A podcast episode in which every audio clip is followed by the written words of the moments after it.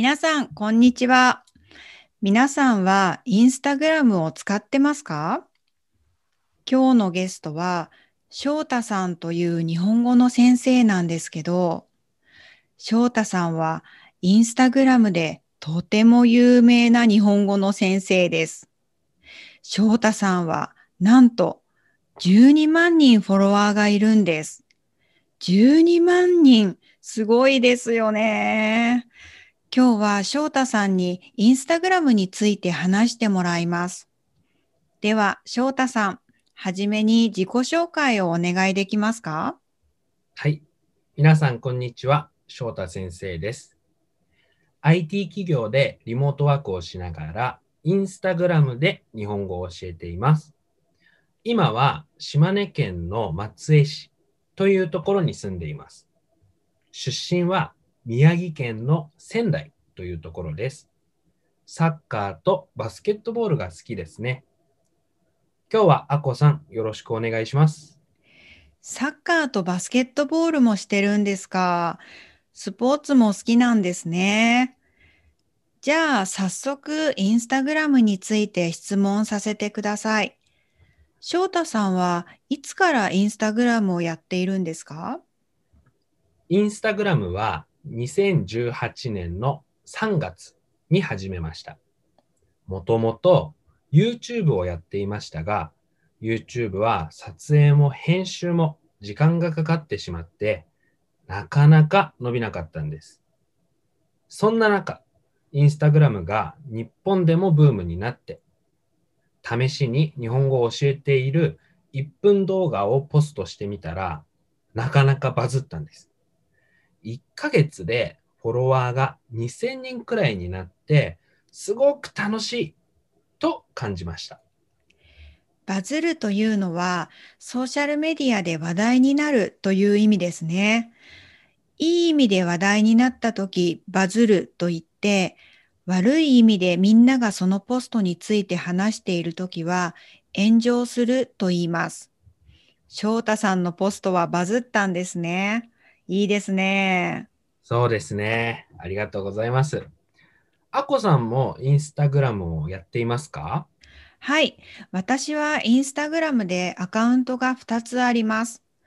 1つは日本語についてのアカウントで、もう1つは料理のアカウントです。私は料理を作ってその写真を撮るのが好きなので、自分の作った料理の写真を載せるアカウントがあるんです。私の写真は全然バズってないけど、でも友達とか知らない人からコメントをもらったりするのは嬉しいですね。翔太さんはインスタグラムでどんな写真を載せているのかお話ししてもらえますか？一つの日本語の単語について、どんな場面でどう言ったらいいか。例えば、ありがとう一言でもいろんな言い方がありますよね。それを画像と一緒に動画で説明しています。すべて英語で話しているので、完全に外国人の方々向けに作ってますね。できるだけシンプルなデザインで、ストレスなく見てもらえるようなコンテンツ作りを心がけています。本当画像の作り方とか動画の入れ方とかも上手ですよね。いつもすごいなぁと思って見ています。一つの投稿を作るのにどのくらい時間がかかりますか？あ、投稿というのはインスタグラムに載せるもの、ポストの意味ですね。だいたい1時間くらいですかね。毎日投稿しているのですが、アイディア出しというか、どんな内容にするのか考えるのに一番時間をかけています。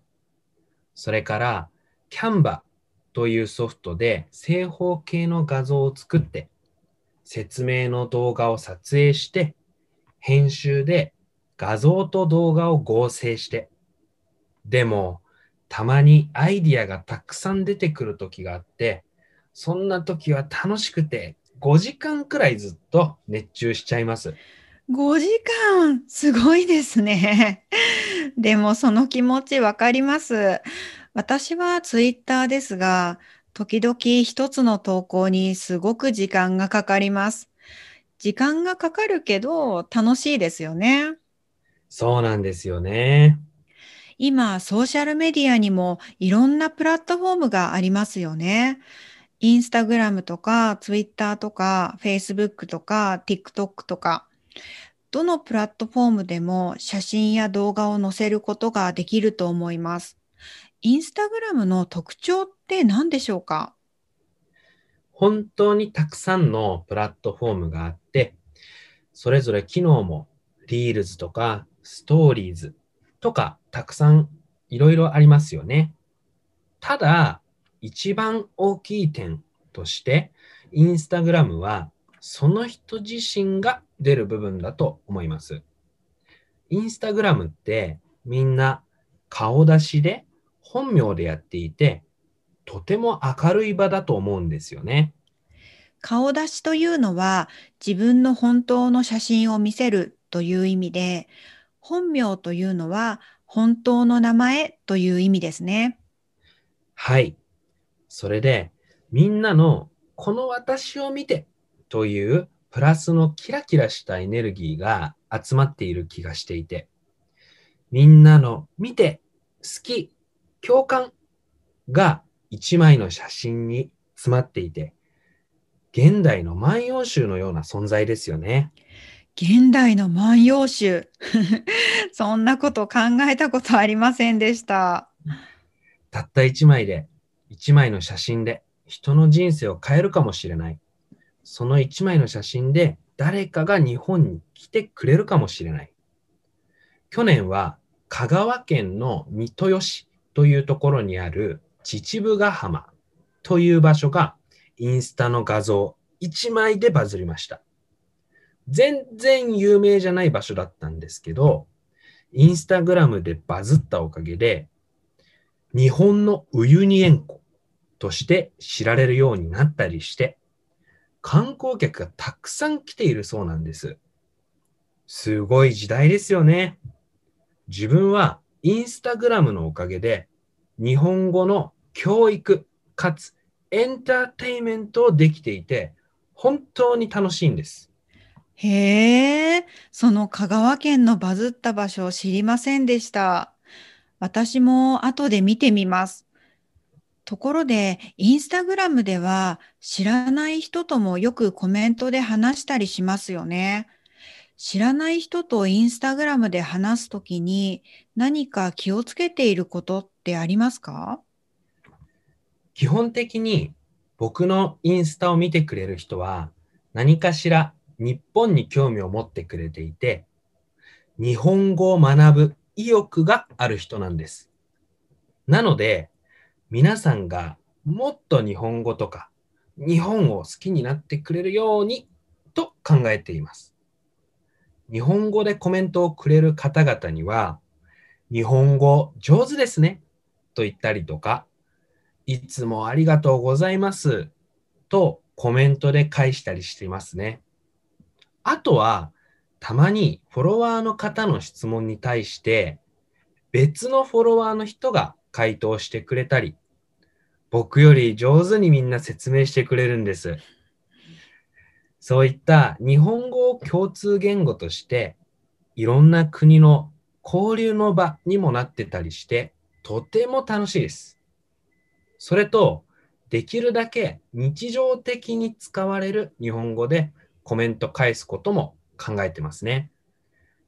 例えば相手のことをあなたって言うとあまり近い気がしませんよね。ああ、そうですね。あなたって言うの意味だけど、日本語ではほとんど使わないですよね。日本語ではあなたの代わりに翔太さんとかその人の名前を言いますよね。インスタグラムでは知らない人がいっぱいいると思いますが、あなたを使わないでどうやって相手のことを呼んでるんですか？相手の名前がわからない場合は、主語を言わずに、その通りですね、とか、素晴らしい質問ですとか言ったりしてます。アカウント名見て名前がわかるときは名前をそのまま呼んだりしていますよ。あ、あと、実際にはあまり使わない日本語シリーズだと、さようならというのもありますよね。ですね。さようならって、学校以外で言ったことないですもん。さようならは、オフィシャルな表現ではあるんですが、なんか寂しいというか、もう会うことのない男の人と女の人の別れ際って感じがします。僕の場合は、友達に対しては、じゃあねとか、またねって言いますね。仕事の場合では、失礼しますとか、お疲れ様でしたって言いますかね。ですね。お疲れ様という言葉はよく使いますよね。よくというか、いつも使っているような気がします。翔太さん、せっかくなので、お疲れ様についても説明説明してもらえますか？お疲れ様でしたは、疲れるという漢字を使っていて、そのまま考えると、good job とか、you must be so tired という意味になるんですが、実際はインターナルの人向けの丁寧な挨拶として使われます。例えば、会社の中で同僚や上司が帰るときに言いますし、一方で誰かが偶然会って、こんにちはというような場面でも、実際はこんにちはではなく、お疲れ様ですと言いますね。Hello, Hi, See you と本当にいろんな場面で使える便利な言葉ですね。でも、個人的にはこの言葉好きじゃないですね。なんか疲れてないのにお疲れ様ですって変じゃないですか。なんかまるで仕事がつまんないことみたいで。ああ、そういう人時々いますよね。お疲れ様をあまり使いすぎないようにしている人。私の友達にもいます。それとは反対に、すっごくよく、いつもお疲れって言っている人もいますよね。では最後に、えー、インスタグラムについて、えー、今まで面白かったこととか、嬉しかったこととか、何かあれば教えてもらえますか？いろいろなコラボをいろいろな人としたり、毎日素敵な出会いがたくさんあるんですが、特に印象的だったのは2018年のイタリアですかね。一方的にフォローしていたイタリア語だったらどう？というアカウントを作られているダビデ君という日本語ペラペラなイタリア人がいるんです。DM を送ってみたら僕たち国籍と教えている言語は真逆だけど、同じこと考えているね、と意気投合して、今では親友なんです。2018年にはイタリアのリグーリア州まで旅行で行って、実際に会いに行って、対談の動画も撮りました。対談というのは、2人の人が話すという意味です。テレビとか YouTube とかポッドキャストとかそういう場所でみんなに見せるために話すという時によく使いますね。はい。そのダビデ君との対談の中で子供の時にポケモンゲームで遊んだ時からポケモンを作ってくれた日本人と会うのが夢だった。その日から自分で日本語を勉強していて N1 にも合格できた。日本には8回行ってるけど、毎回が夢のようで、何とも言い表せない気持ちになるんだ。と話してくれて、その時に僕は次のダビデ君を作る使命があるんだ。と感じるようになったんです。つまり、より多くの人に日本のことを好きになってもらって、日本語を学ぶ人を一人でも増やせたらなと思っています。今、漫画を制作しているんですが、それも日本に興味を持ってもらえるようなストーリーになっているので、完成したらぜひ、あこさんも見てくださいね。翔太さん、漫画も描けるんですか？すごいですね。ぜひ見たいです。完成したら教えてくださいね。翔太さん、今日はありがとうございました。私もツイッターをよく使っているし、ソーシャルメディアに興味があるので、有名インスタグラマーに話が聞けて嬉しかったです。こちらこそありがとうございました。あ、そうそう。最近、翔太さんもポッドキャスト始めたんですよね。そのポッドキャストについても教えてもらえますか？ありがとうございます。そうなんです。先週始めました。Apple Podcast、Spotify、ヒマラヤ、Google Podcast で配信をしています。内容は2つで、日本語の解説と日本の生活についてです。今、日本で起きていることと、それを島根という地方からよりリアルな内容で伝えています。毎朝配信していますよ。毎朝、すごいですね。私は毎朝なんて絶対無理ですよ。このポッドキャストの説明のところに、翔太さんのポッドキャストのリンクを貼っておくので、皆さんぜひ翔太さんのポッドキャストも聞いてみてくださいね。よろしくお願いします。はい。というわけで、今日のゲストは日本語教師でインスタグラマーの翔太さんでした。ありがとうございました。